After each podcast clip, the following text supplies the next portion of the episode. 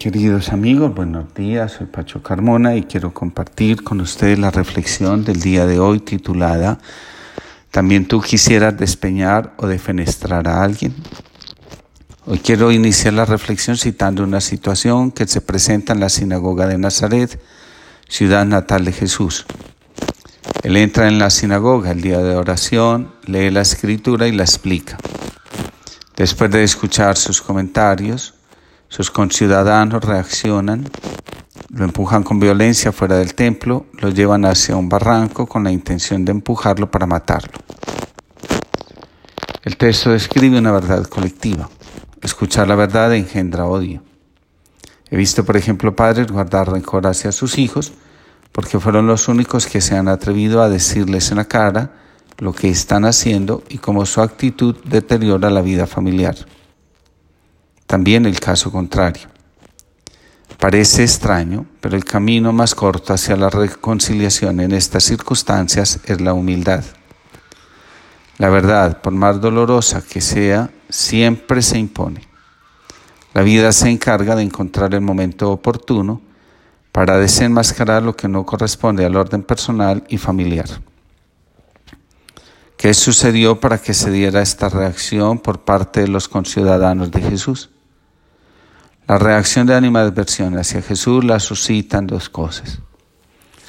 La primera, según el texto, Jesús se proclama como un hombre guiado por el Espíritu Santo.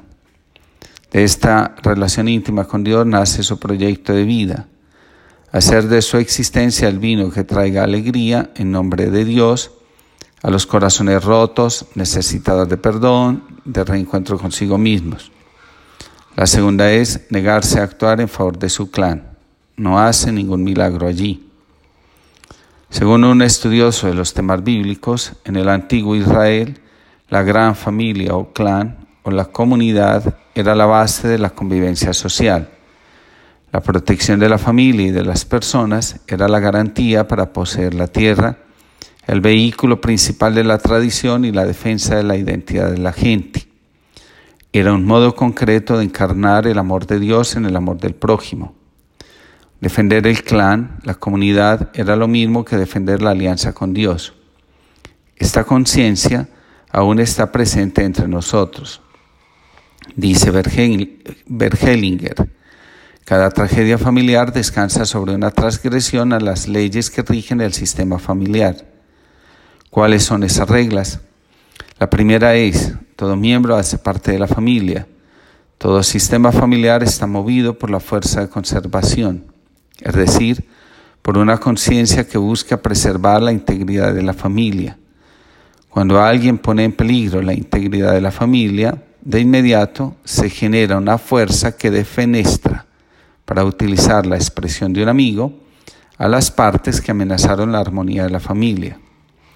Cuando en una familia hay un conflicto, las dos partes que intervienen son apartadas.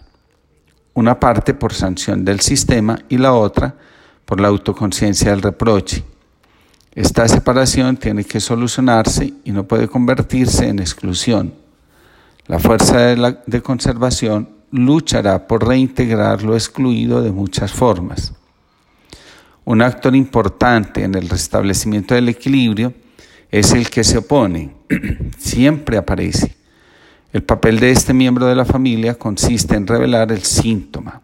Por ejemplo, si el que se resiste a la reconciliación del sistema alardea de sentirse bien solo o reacciona porque se siente solo, nos está diciendo que en este sistema la comunicación por alguna razón no fluye.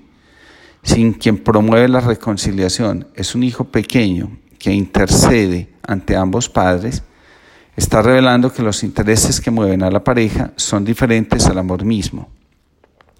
Quien se opone o hace esfuerzo por evitar o facilitar la reconciliación es el que se siente más implicado. En otras palabras, el que se autoacusa de todo lo que está pasando. En algunas ocasiones, esta implicación llega hasta el extremo de generar una rabia inmensa o un deseo de quitarse la vida. La segunda regla es, en la familia hay un orden que debe ser respetado. Cuando el orden se altera, la permanencia de la pareja se pone en riesgo. Cuando dos adultos se casan, crean un sistema familiar nuevo y para que éste funcione se debe tomar distancia del sistema anterior. Mientras se siga teniendo como referente el sistema del cual se proviene, el nuevo sistema sufre inmensamente. Cuando se crea un nuevo sistema, los padres y hermanos la familia de origen pasa a un segundo plano. Poner la familia de origen por encima del nuevo sistema nos dice que aún no estamos preparados para la vida adulta. Difícilmente la relación se mantendrá y si lo hace será pagando un precio muy alto. Una tarea que exige el nuevo sistema es la honra, el respeto y la valoración por el otro. Cuando decimos a los demás lo que no corresponde a la vida del otro, lo estamos deshonrando e identificando con un victimario de nuestro sistema familiar de origen. Un autor señala que cuando una persona viene de una separación y se une de nuevo a otra pareja, ésta debe ser considerada como miembro pleno del nuevo sistema. Su lugar es de último. ¿Qué quiere decir? respetar lo que ya existe. No hacerlo pone al sistema y a la relación en riesgo. Creerse el salvador o responsable de las funciones que el padre o la madre dejaron de cumplir nos empuja a que los miembros del sistema se sientan afectados, no respeten y agredan. Dentro de esta segunda ley se advierte que un hijo que intenta resolver la vida de sus padres, queriendo solucionar sus problemas, su soledad o infelicidad, quiere darles algo que no puede dar porque no lo tiene. Se enfrenta a una misión imposible. Ningún hijo tiene el poder de cambiar el destino de sus padres. En el intento malgasta sus fuerzas y pierde el horizonte de su propia vida. Ningún hijo tiene la capacidad para discernir si las elecciones de sus padres han sido acertadas o no. Tampoco tiene derecho a juzgar a la pareja de sus padres, bien sea su progenitor o alguien que vino después. La rabia que se siente e intenta arrojar por un barranco a otros o defenestrarlos nos evidencia que las relaciones que se están construyendo en la familia no están basadas en la aceptación, el respeto y la justicia, entendiendo esta como buen trato, es decir, cortesía. Me resultó aclarador la frase de una mujer de 85 años a sus hijos. En esta casa los únicos obligados a amarse son los padres y nosotros a los hijos.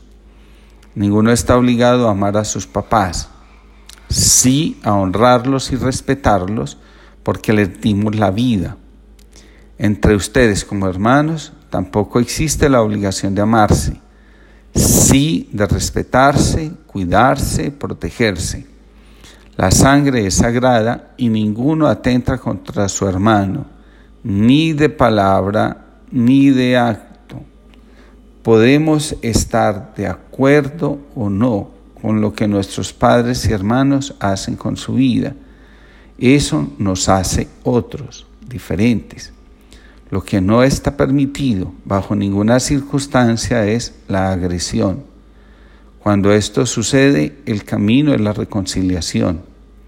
Por esta vía, impedimos que otras fuerzas entren en nuestro sistema familiar lo gobiernen, lo perviertan y lo lleven a la tragedia y la muerte. Que Dios los bendiga a todos, los proteja y les conceda una feliz semana.